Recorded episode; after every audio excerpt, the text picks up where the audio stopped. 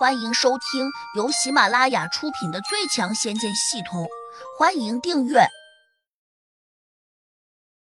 第三百九十六章，我哥欺负你了吗？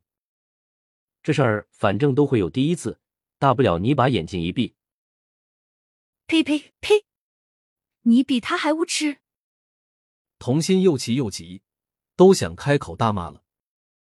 童明无奈，只好转头看向胡杨，陪着笑脸说。妹夫，你放心，我回头再好好劝他，保证让他心甘情愿陪你双修。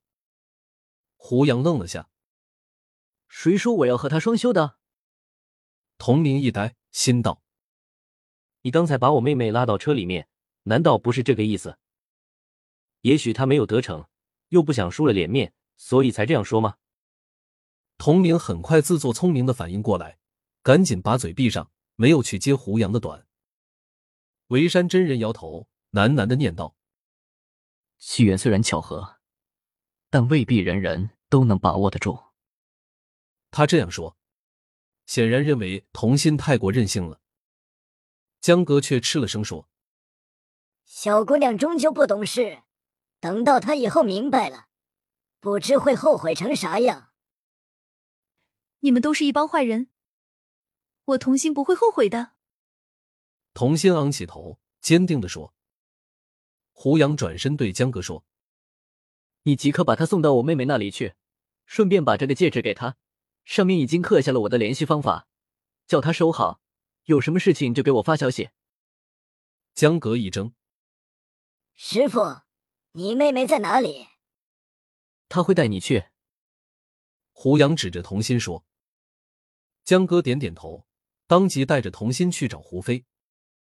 童明略微轻松了一点，心想：童心终究和胡飞是最好的闺蜜，胡飞多半会帮他向胡杨说情。他心里又有点忐忑不安，担心童心油盐不进，他自己最终就会在胡杨那里什么也捞不到。他忍不住又想去求胡杨，谁知他转身才发现胡杨已经不见了。这速度果然快得惊人，老夫自愧不如。维山真人叹道：“妹妹，等你见到胡飞，一定要和他好好相处，顺便问问他哥哥胡杨值不值得你托付终身。”童心无奈的提醒道：“我知道，不用你关心。”童心很有脾气，毫不客气的堵住了童明的嘴。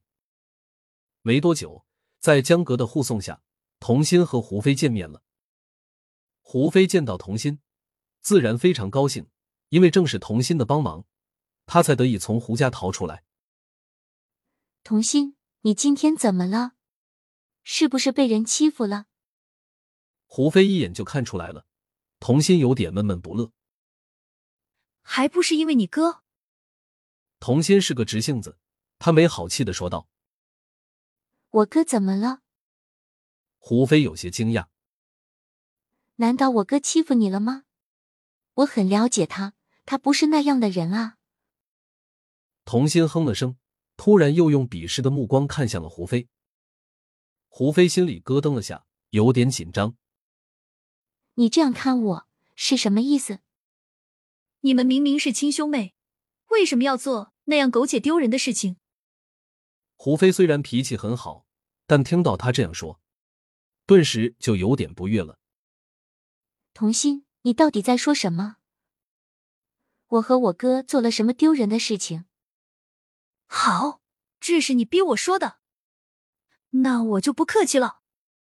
你和你哥合集双修，有违人伦，难道这不丢人吗？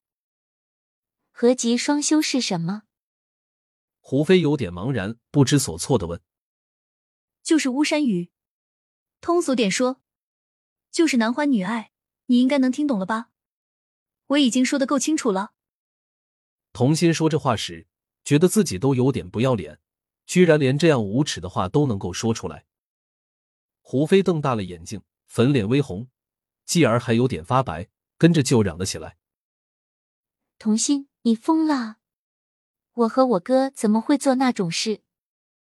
童心哼了声：“你为了修炼，为了尽快提升所谓的功力，所以才会那样做。”胡飞呆呆的看着他，突然又露出了一个恍然大悟的笑容。童心厌恶道：“你还有脸笑得出来？”胡飞依旧笑个不停。童心，我好像有点明白了，你是说我哥教我练功吧？对，的确有这么回事，但不是你说的那样。童心皱眉：“你当然不会承认了。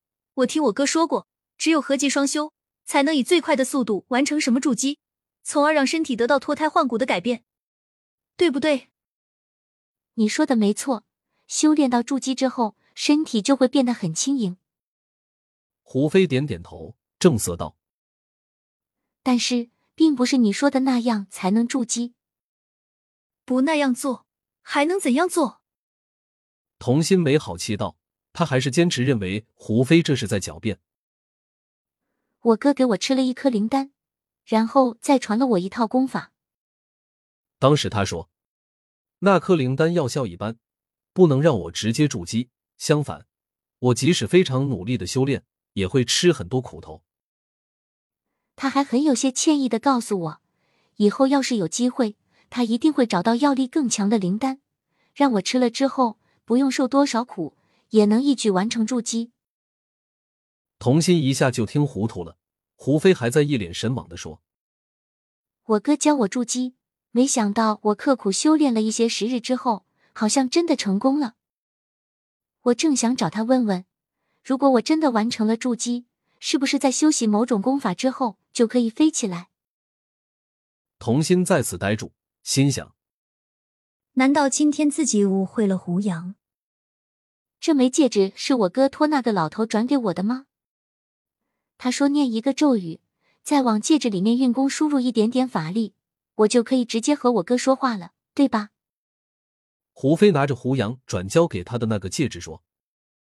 童心点点头，心情十分复杂，马上怂恿着说：“你快问问，到底是怎么回事？”胡飞当即念动了那个咒语，又往戒指中输入法力，戒指立刻闪烁了下亮光。然后，胡飞果真看到戒指上出现了一排文字。胡飞。谁帮你往戒指中输入法力的？胡杨在那头似乎有点好奇。本集已播讲完毕，请订阅专辑，下集精彩继续。